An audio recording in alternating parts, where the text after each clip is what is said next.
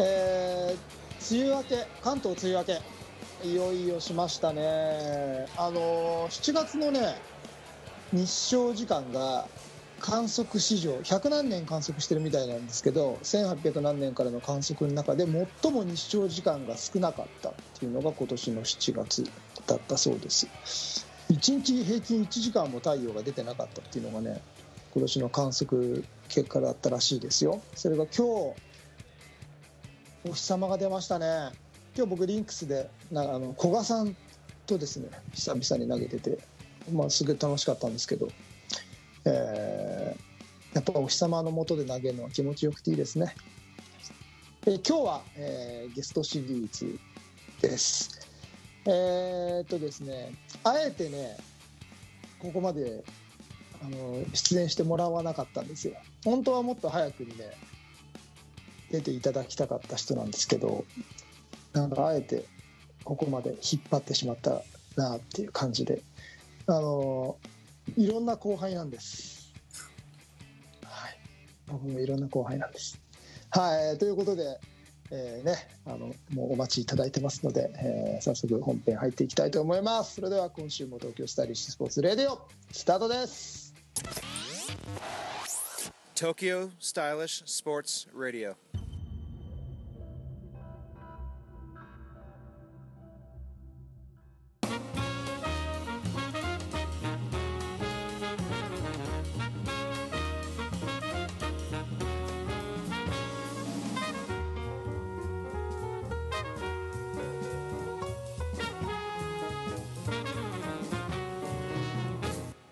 こんにちは。東京スタイリッシュスポーツ代表チームイノーバインターナショナル菊池哲也です。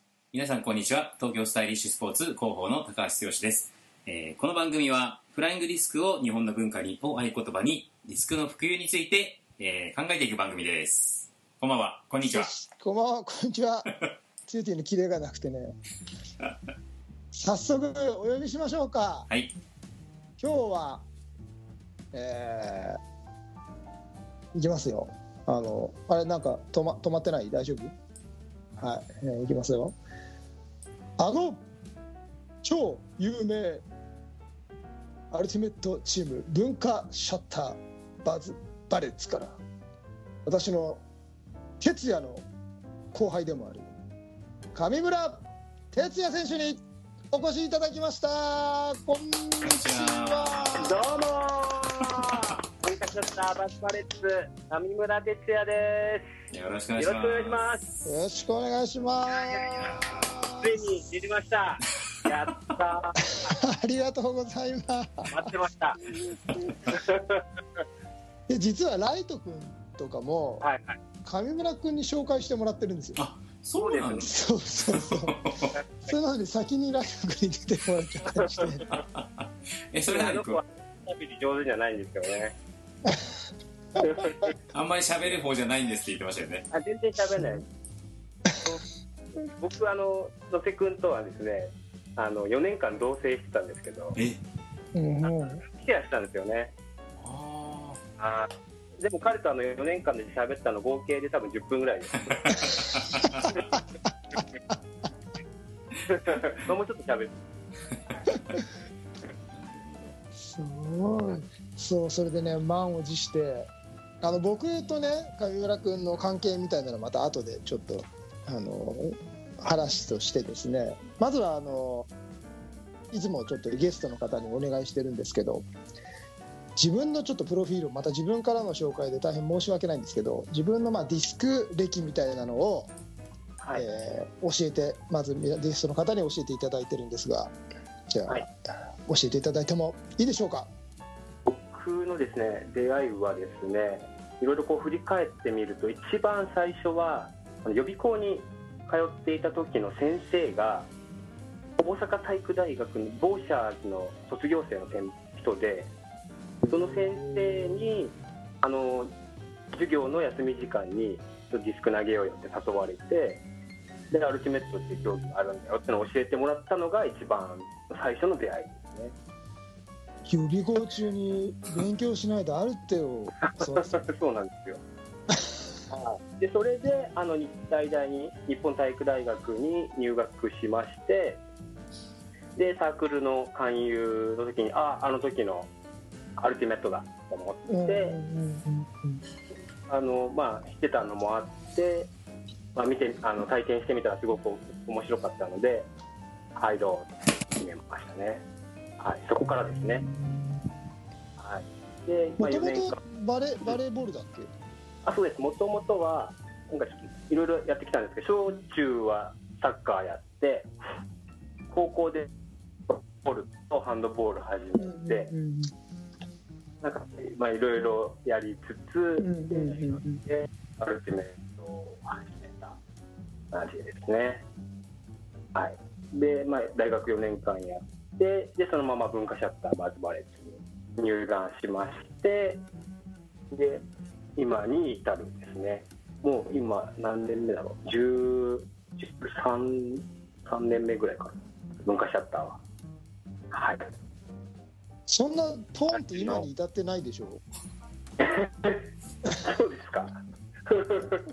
なんか13年のらりくらりなんか結構いろんなことをやりながら13年だったんじゃそうですね。うーん。まあ大学の時はそんなにあのすごい選手じゃなかったっていうかすごくあったんです大学自体が。あの日体大の暗黒時代って呼ばれてたんですけど人が全然 人が全然いなくて廃部寸前ぐらいのだったんですよね。僕も同期3人しかいなかったしその1個下は2人しかいなかったんですけどアルティメットって7人やるんですよね。でやるのに、全然こう人が足らなくて、でちょうど僕が4年生になった時にこう下がこうだんだん入ってきて、で僕が卒業してからようやく念願の大学日本一になったっていう。えーああそうなんだはい。なんで僕大学時代は全そういうなんだろう大学決あの全日本大学選手権の決勝戦とか。うんそのとこ全然行ったこといつも予選敗退の選手だったんですけどへー。なんか終わるのがすごい悔しくてなんか自分にはなんか自信があった変な自信があって俺は本当はもっとなんかうんだみたいなうんもっと活躍うん。って思ってなんかこう自分をこう生かしてくれるのは日本一の文化シャッターバーズバレツかなとてすげえ俺がディスク始めたきっかけと似てるねそれ。あ本当ですか？俺野球で同じ感じだったのよ。俺もっと絶対いけるよと思ってて。それでなんか俺を生かせるものを日本一になってやろうって同じ同じそれでディスクゴルフ探して始めたんだもん。そうですか。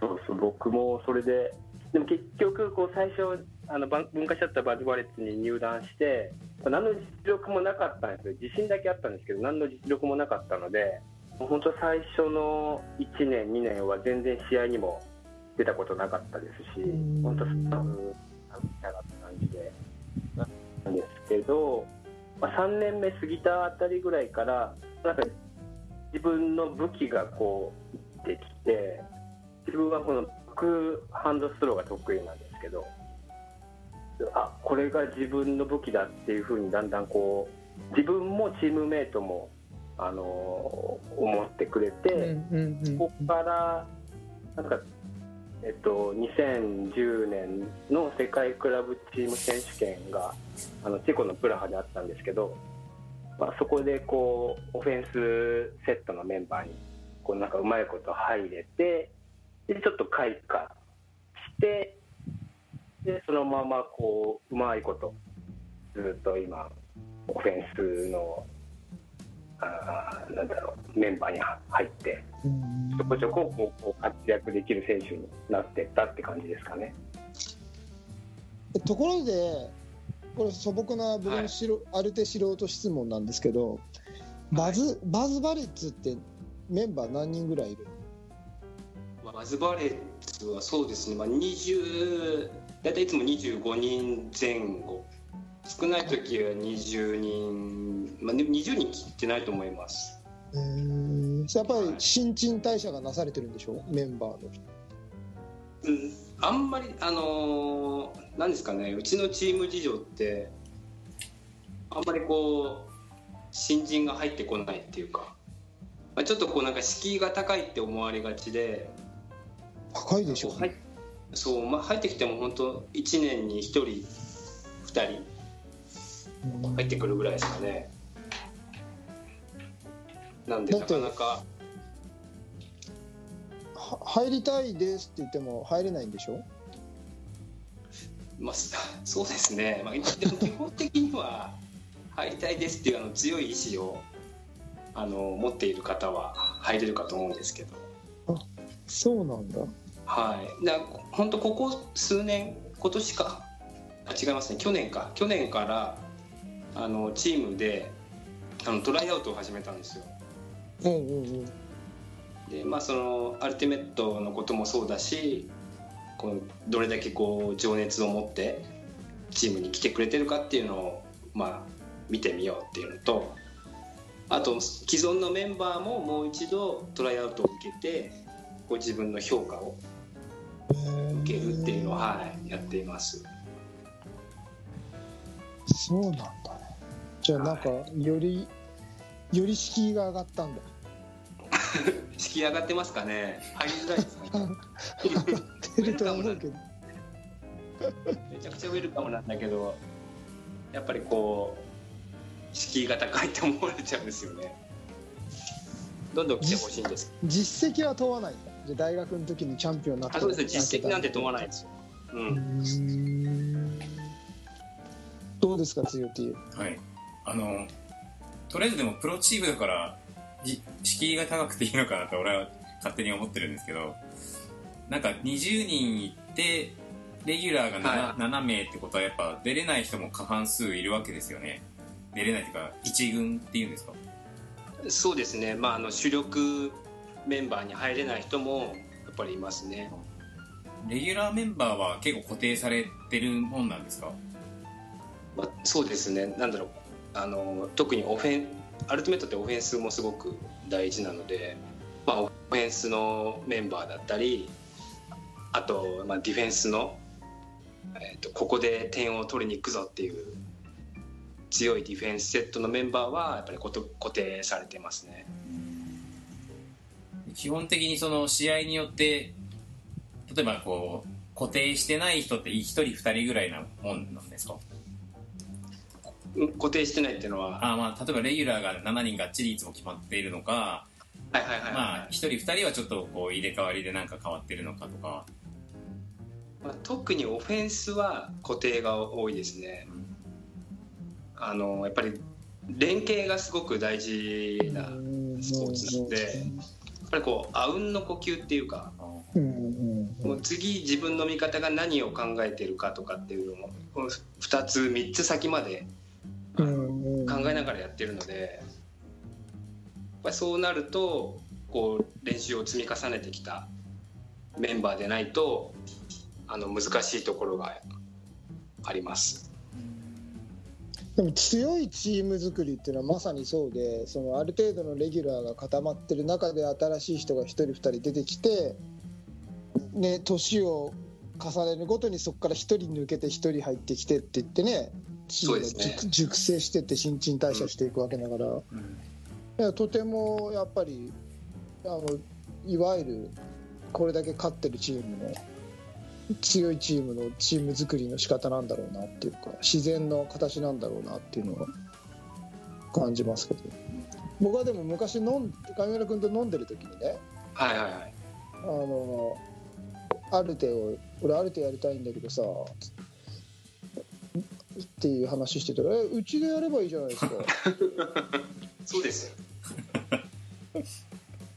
きすごい気軽にさせてもらいましたよ 練習来てほしいんですよ。基本的に土日ですか練習？基本的には土日ですね。でまあ平日は各自、はい。あのトレーナーからトレーニングのメニューが出るので、へはいまあ、えそれをやるって感じですね。それいいね。はい。トレーナーがいらっしゃるんですね。そうなんですよで時折小泉整骨院に行くわけですか あよくご存知ありがとうございます。何でも知ってますよ。小泉整骨院よろしくお願いします。なるほど。あ小平ね。小平なんでぜひ。えー。でそのトレーナーはチームチーム好きなの？あそうです。あのチームと契約してはいついてもらってあそれ羨ましい。はいそれそれだけでもやってほしいぐらい。そうですね、まあ、こういろいろ、まあ、トレーニングのことだったりあの体のことだったり食事のことだったり、あのいろいろ相談をに乗ってもらえるので、まあ、すごいありがたいですね。いいよねそれね。まあ。でもすげえ昼にラーメン食べちゃったよ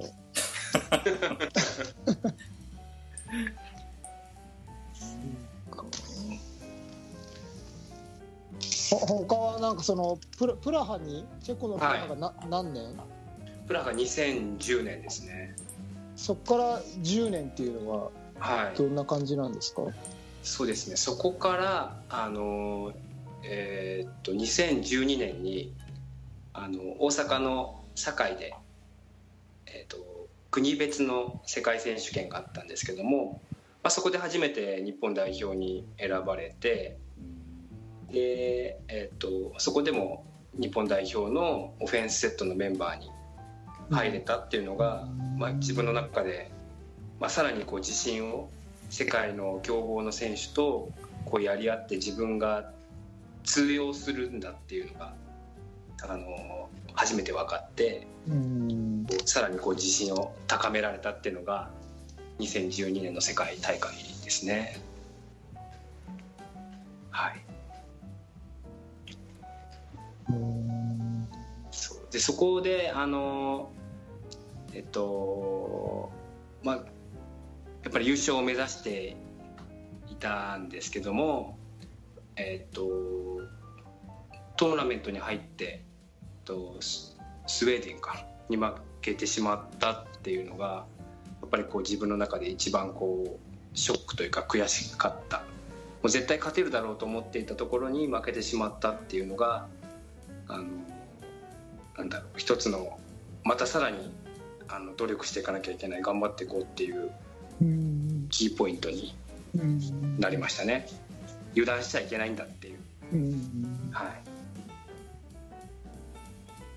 それが2012年。2012年ですね。え亀山君今いくつ？もう35です。じゃあえっ、とアルテアルティメットプレイヤーとしては、はまだまだ全然いけるっていう感じだねもうそれともはいはい。だいぶ？と、まあ、結構自分のこの引退についてもうここ数年ずっと考えてはいます、まあ、どこでうん自分にこう区切りをつけるかっていう。うんうんやっぱある程度こう区切りをつけないとうんうんなんか頑張れないっていうか。ああそれはわかる。はい。まあ、そのその区切りでさらにアルティメットを続けるかもしれないしスパッとやめるかもしれないしっていうところで。はい。お待ちしてますよ。そうですね。はい。これねリスリスクゴルリスクは好きなのはい。はセカンドキャリアとしてのね。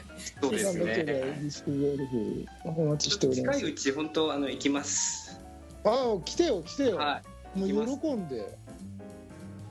いやりたいです。喜んで喜んでぜひ。あの別にその今ね頑張ってる一線のキャリアを終えてからでも全然遅くはないと思うので。はいはいはいえーじゃあもうリアルになんかやっぱりそういう引き際じゃないけど、はい。っていうのを考え出しているはいるんだ。そうですね。やっぱりあの2016年の国別別の世界選手権であのロンドンであったんですけども、まあ、そこも日本代表に選ばれてでそこの大会は決勝戦まで行って最後アメリカと決勝で負けて、まあ、準優勝に終わったんですけども、まあ、そこが結構自分の中で一つの区切りだったんですね。で、まあ、その時にこう引退を考えてでその2年後にクラブチーム選手権があったので、まあ、その悔しさを持ってあと2年っていうふうに決めてたんですけど、まあ、ちょっといろいろあって2018年のクラブチーム選手権出れなかったのでちょっとこう自分のそのここまでっていう区切りが今ちょっとこれあやふやになってしまっているのが、まあ、本当のところです。で今このね、あのコロナの影響とかで、来年の国別の世界選手権もあ今年だ。今年今年。本当は7月にあったんですよ。うんうん。もうそれもなくなっちゃったんでなんかこうモヤモヤしたまま。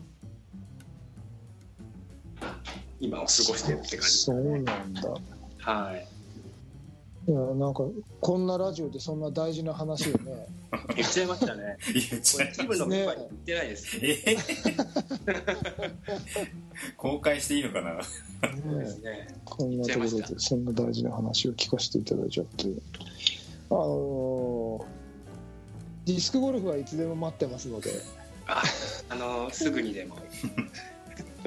これちなみに菊池さんはうん。なんかこう引退って考えてるんですか？あのねあいい質問だね。すごい。池上彰みたいです。俺今41なのね。はいはいはい。でうーん引退しようとは思ってない。それはディスクが好きだから、ディスクゴルフ大好きなんではいはいはい。全然引退しようとは思ってないんだけど関わり方は明らかに変わってきたよね。あその20代の頃はやっぱり世界を目指す。でもともとは日本一になりたいと思って始めてそのさっきの話じゃないんだけど、あはいはい。それで日本一になる過程にやっぱりそれこそ日本代表になったりとか世界選手権の代表でアメリカ行ったりとかヨーロッパ行ったりっていうのをずっとその過程でやっていく中でどんどんどんどん世界が広がってきちゃって、まあ、そこも毎年アメリカとかに行って本当に20代の頃は毎年行ってたんで。はいで、まあ、その過程の中で日本一にな日本チャンピオンになってでやっぱりそそのまま世界にずっと出てたから、まあ、せどこに世界の大きな大会行っても OT2 って言ってぐらい言ってもらえるぐらいの存在になってきて、まあ、世界今当時 P- J- PDGA 会員が9万何千人っていう時に、世界ランク27位まで行ったのね。であの世界でっていうところまで行くぐらいまで行ってそのそのぐらいの時にね結婚してまあ子供が生まれてってなった時にまあ思うようにいけなくなってきたっていうのが一つと、はいはいはい。でもその中ででもやっぱディスク好きだからなんかできないかなと思って同時にずっと思ってたのが、まあ、このまめちゃめちゃマイナーだからさあの日本のディスクって。はい。ななんとか今ディスクにそういう意味では人生変えてもらったからなんとかディスクに恩返しをしていきたいなと思っててそれは日本で広めることだなと思ってそれこそそのタイミングでこのラジオとかはいはいはい。そういう普及活動今やってる活動を始めたのね、そしたらねそっちのそれはそれでそっちの活動が今度すごく面白くなってきてはい。であこういうこともできるんだっていう関わり方になってきてうんっていうのが一番大きな変化かな。うん。でもディスクゴルフってあの年齢部門がすごい細かく分かれてるからああそうなんですうん、今俺だと40歳以上の部門っていうところでいけばまだまだ全然世界で戦えちゃうのおだからあの近々また海外行きたいなとかちょっと子育て落ち着いたら行きたいなとか思ってたりとか、はいはいはい。うん、っていうなんかインタ、うん、関わり方は明らかに変わってきてるけどうん。やめようと思ったことはないかなそこはあれですかね。やっぱこうチームスポーツと個人競技のああそれは大きいと思うよ。違いがあるかもしれないですね、確かに。何年休んでも、うん、チームの中での役割っていうのはやっぱ年々変わってきてると思います。やっぱりこう同じチームだけどもこうキャリアを積んで、うん来てまあ、本当今上から年齢でいうと 4, 4番目ぐらい5番目ぐらいか。もう本当上の方になってきてやっぱこう自分の性格的にはこう自分が活躍しているのが一番好きなのでうん。自分が活躍したいんですけどもこういざこう自分がこのチームを去った時に何が残せるかなっていうのがうん。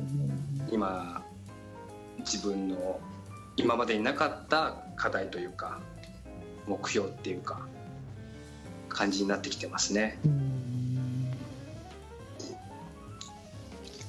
はい、似てるよね性格が似てるかもしれないですね。うん僕もあのいつもあの菊さんと飲む時に似てるなっていうのは感じて似ます。てるねはい。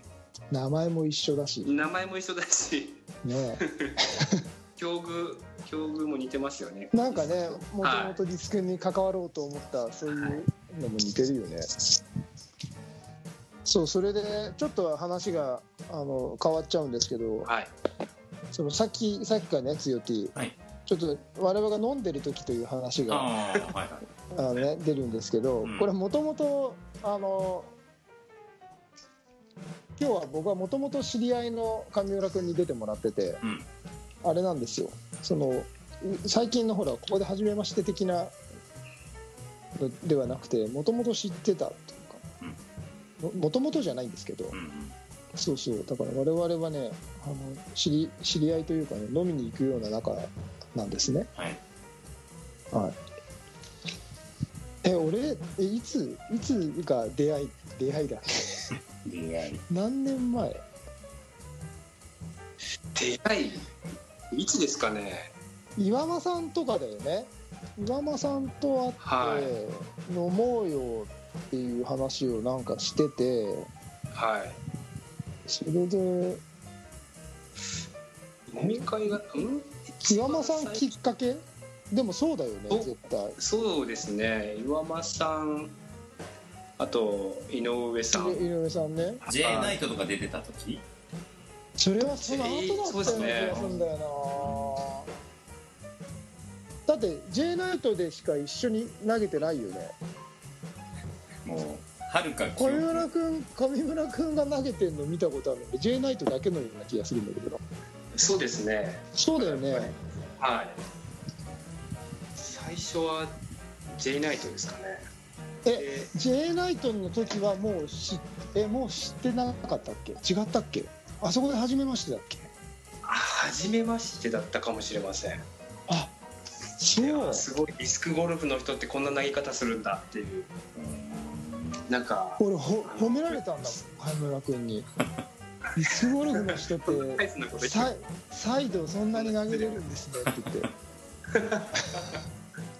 サイド投げれないんだと思ってました。フォアできないんだと思ってましたってディスクゴルフの人って。確かにあそうディスクゴルフでサイドがあるとは思ってなかったですそうそう。はいで俺は逆にアルティメットはみんなフォアやるのかと思ったら上村君フォア全然投げないから。投げれないです。そうなんだに投げれないへえいろいろなんですね。はいそうそう。ああそこが初めましてだったんだ。そうですね。そうだそうだ。J ナイトだ。なんかね強きあのーかっこいいんですよ。うん。すごく。はい。あのーなんていうの？これねゴゴルフでもあんのかな？俺が気づいてないだけなのかもしれないんだけどその J ナイトってあんまりキャリアのねうん。浅い子たちが、まあ、僕でも参加できちゃうぐらいの感じなんでうん。そこにやっぱ上村君とか来ると、はい。なんかみんながね「ああなんか上村さん来たよ」みたいな憧れの眼差しでね見てね。ああなんかすげえなってうんいう。一応なんかあのすごい感じコーチコーチじゃないですけどそんな感じであの遊びに行ってましたね。うんだからすげえなってやっぱなんかスター選手が来たよみたいなのあるでしょ？なるほどね。そうそういうのをね。いやかっこいいと思って。へえそんな上村選手が 今後でもあれなんですか？あのある程まあ、今後どうするかあれですけど関わり方とか、あのはい。今後ある程にどういうふうに関わるとか、まあ、ディスク全体とかってなんかおお考えになってることとかあるんですか？そうですね。やっぱりなんかあの同世代のまあ選手たちがこう一線を退いてあのアンダー20とかアンダー23とかの日本代表のコーチとか監督になって今活躍している人がちょこちょこいるんですけど、まあ、岩本さんもそうですよね。うん。自分はあんまりそういう指導者的なのにはあんまりこう興味がなくてですね。うん。なのでやっぱりこう自分が一線を退いたなってなるとうんでも自分のこのやってる中での大きな目標っていうのはやっぱり子どもたちにこうなんか夢を与えられるようなことをしたいなと思って。で、まあ、自分の、まあ、仕事柄もあってもっと子どもたちと一緒にこう楽しく、まあ、こう競技としてやっていくっていうよりもこのディスクっていうスポーツが楽しいんだよって伝えられるようなうん。なんか活動ができたらいいなっていうふうにまだ漠然としてるんですけど思ってます。あのもう一択だね。このコーチに興味がなくて自分が投げたいって止まってますか？今ねちょっとなんかさっきより音声が若干悪くなって時計のカチコチがすごい入ってくる。次元爆弾が爆発するんじゃないかみたいな。聞こえてます？あ大丈夫大丈夫。今また元に戻った。なんか急に自分のイヤホンの方に接続されました。あじゃあそれでだ。あなるほど。これ音悪いですか今？あ今大丈夫ですよ。大丈夫ですか？はい。あよかったです。もう一択だね。答えは出てるよね。俺も分かった。出てます。もう、うん、選手として一戦で続けられるスポーツがあるよ。身近にね。自分のペースでできて、ね。うん。はいはいはい。ありましたありました。見つかっちゃったね。見つかっちゃいましたね。今日で答え出ました。人生相談劇場になりましたね。ね。じゃああの思い切ってあの、はい。ある程度であの燃え尽きるまでやってもらったらそうですね。連絡待ってるんで。はい。そうですね「燃え尽きましたた!」ってメールくれれば「よしじゃあ次行こうか」って、だんだんこの TSS レディオがさメッターの間ではさあそこに出るとなんかキャリアチェンジするらしいよっていう噂とか立たないでほしいですけど。気をつけろ気をつけろみたいな。そうそうそう進路相談ってくれるっていう。悩ま悩ましい子羊たちが出演してみんなディスクゴルファーになるっていう。いやいやかなんか強い手あります？僕なんかなんかあまりにはい。なんだろうな。ははいろいろ話をしてるんで そんな僕から新鮮なことをね出てこないんですよね。はい、なんかでもあの今のそのなんて言うんでしょう。上村さんの話を聞いた上でこの、はいはい。なんていうの？今のね今の上村さんの状態を聞いた上でこれでじゃあどうなんですかこうなんですかってなんか質問しづらくなっちゃって僕。今後の目そう標そうそうそうそう。そういうの聞けないじゃんと思って。そうじゃあディスクゴルファーとしての意気込みをどうぞとかそういう話しか出てこねえなと思って。はい。でもまあそれはそれでなんかあのいいんじゃねえかなと思うんですけど、はい。で今後でもあのネッターとしてこう、まあ、試合が今後どんくらいやれるかとかののちょっと分かんないんですけどはいはいはい。実際活動的にはどういう形になっていくんですか？文化シャッター今本当に未定で全然練習もできてない状態なんですね。で一応まああの毎年やってる全日本選手権は開催されるっていう、まあ、現段階の予定なんですけども果たしてそれも本当に開催されるのかっていうのが。はい。なので本当に、ま、スケジュールが真っ白というか。え練習あそうか。集団競技だもんね。そうなんです。よ集団なのでやっぱり集まれなくて。えじゃあ今全然練習してないの？そうですね。だから本当自分でトレーニングするぐらいですかね。そうなんだ。えじゃあおいでよリンクスそうですね。今行けます。本当においでよ。はい行きます。ライト君と一緒に来てよ。あそうですね。でそこでね投げ方とか深めて違う投げ方とか覚えれば武器になるしね、ねそうですね。その時ツユティも行けますよねもちろん。あもうもちろん行きます行きます。はい なんだじゃあその間にちょっと投げようよ一緒に。あぜひ。この夏1回ぐらいちょっとそしたらリンクスで投げたいですね。やりましょうやりましょう全然。はい。そうか。本当はトレーニングの話がすげえ聞きたかったんだけど。トレーニング話しますか、菊池さんすごいですよねトレーニング。俺好きなんだそうですよね。あのなんか好きなんだろうなっていうのが伝わってきます。でね今回あのユミタさんとねあおゆみたさん。あのユミタ龍介さんあのレディ女子の方のあ奥さん。はいはい。そう芝ちゃん？はいはいはい。の旦那さんがはい。なんかトレーナーをそうなんですよね。あるそうそれであのちょっと知り合うことができたので今度そんな話をいろいろしたいな。そうそうそう。すげえ体してたよね。そう。ムキムキなんですよね。今度ラジオにも出てくれもらうことになってるんで そうなんですね。ちょっとトレーニングの話いろいろしたいなと思って。あいいですね。盛り上がりそう。じゃあですねえっ、と今日は、えー、とバズバレッツの、えー上村哲也さんをお迎えしましたがいつ僕の中ではディスクゴルファーに転向されるのかそれは気がかりでなりませんが 今後の、ね、上村さんの、えー、とご活躍を期待して、えー、とこの辺で今回のラジオを締めていきたいなと思いますが最後 T2 一言どうぞ。あの今最近になかった緊張しない回でよかったです。で僕は緊張してましたよ。本当になんかあの本当にここで初めましての人が多くてあの結構緊張してたんですけど久々にリラックスして話ができてよかったです。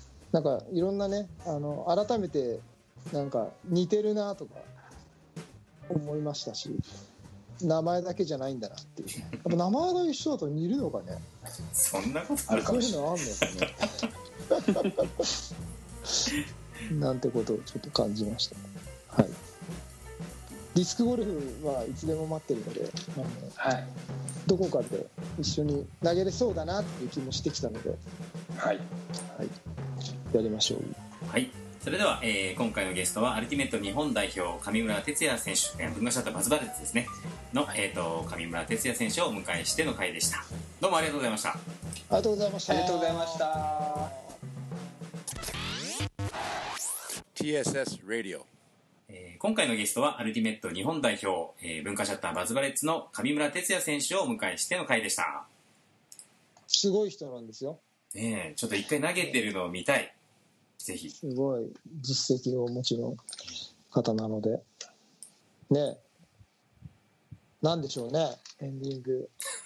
うまく言えないんですよ。なんかそう。今までとちね。違って。ああまりにね僕なんか共通点が多くてなんかおお友達な感じで、あれですもんね。そうそうそうそう割割となんだろうな。で出会って実際に会ってる回数よりも、うん。僕は身近に感じているんですよね。なんか共通点が多いだけに。実際に会ったのはねそんなに多くないんですよ。何回かなんですよ。うん、だけどそれ以上にすごくなんだぼ勝手僕の勝手なかあれなんですけどね。すごくね近い存在に感じているのでちょっとね今日も話しててかなりなんだろうすごく近しい感じのあの話口調にはなってしまったんですけど、うん、あのすごくで出会えてよかったなと思えるディスク関係者の中の僕の大切な一人なので、はい、またこれからもねまたいろんな形でなんだろうつるんでじゃないけどいろんな形での関わりができるんじゃないかななんていうふうには思ってますけどね。相村君ありがとうございました。ありがとうございましありがとうございました。どうでしたか？いやいやこれよくあれですね皆さん喋れますね。た でも上村さんよく喋ってたよ。ね難しい。こうねだから台本もなく。いやー難しいですね。でもこれもう200もうすぐ300回ですよね。もうすぐ300回。すごい。続けるってのがすごいですね。たまに忘れるんですけどね僕。続けることが。ね これあれま週1回やってるんですか？最近そう最ですね。近は週1回だね。毎週。すごいな全然僕続けられないんですよね。地雷のようにあのディスクの情報があまりに少ないのでうんうん。なんかそのとにかく発信し続けるっていうのことをやらないとはいはいはい。ひ絶対この世界は広がらないなって思っていて、ただまあでもおかげさまでそうやって続けてるんで今リスナーが1000人を超えてくれてたりとか。1000人？これ1000人も聞くんですか1000人も聞いてます。1000人も聞いてるね。1000人は超えてますね。すごい。この上村さんの声が1000人に配信されるわけですよ。ああすごいですね。言っちゃいましたもんねそうそうあそうだ。やばい。ディスクゴルフやるカットした方がいいかな。どっかでチームで久々に集まった時に。お前さ。もうやめんの？ややめんの？怖いな。衝撃発言。みねえ俺が今からディアルティメット始めるって言ってるのに。交代しましょう。は いね、まあでもあのここ最近あるメッターの方がすごいあのラジオ出演なさってくれてるのであのまたちょっと広がりが最近いろいろありますのでまた今後ラジオもね、あのまた変化していくんじゃないかなと最近思ってます。はい、あ楽しみですね。ねそうですね。はい、ということで、はい、えー。ぜひまた遊びに来てください、そうですね、ぜひぜひ、はい。呼んでください、はい、よろしくお願いしぜひぜひ。ます。フライングディスクを日本の文化にを合言葉にディスクの普及について考えていく東京スタイリッシュスポーツレディオ。お届けしたのは東京スタイリッシュスポーツ代表チームローバーインターナショナル菊池哲也と。広報の高橋剛とあ僕言っていいですか？文化社バズバレッツ上村哲也でした。はい。それでは皆さんまた次回まで。さようなさようならら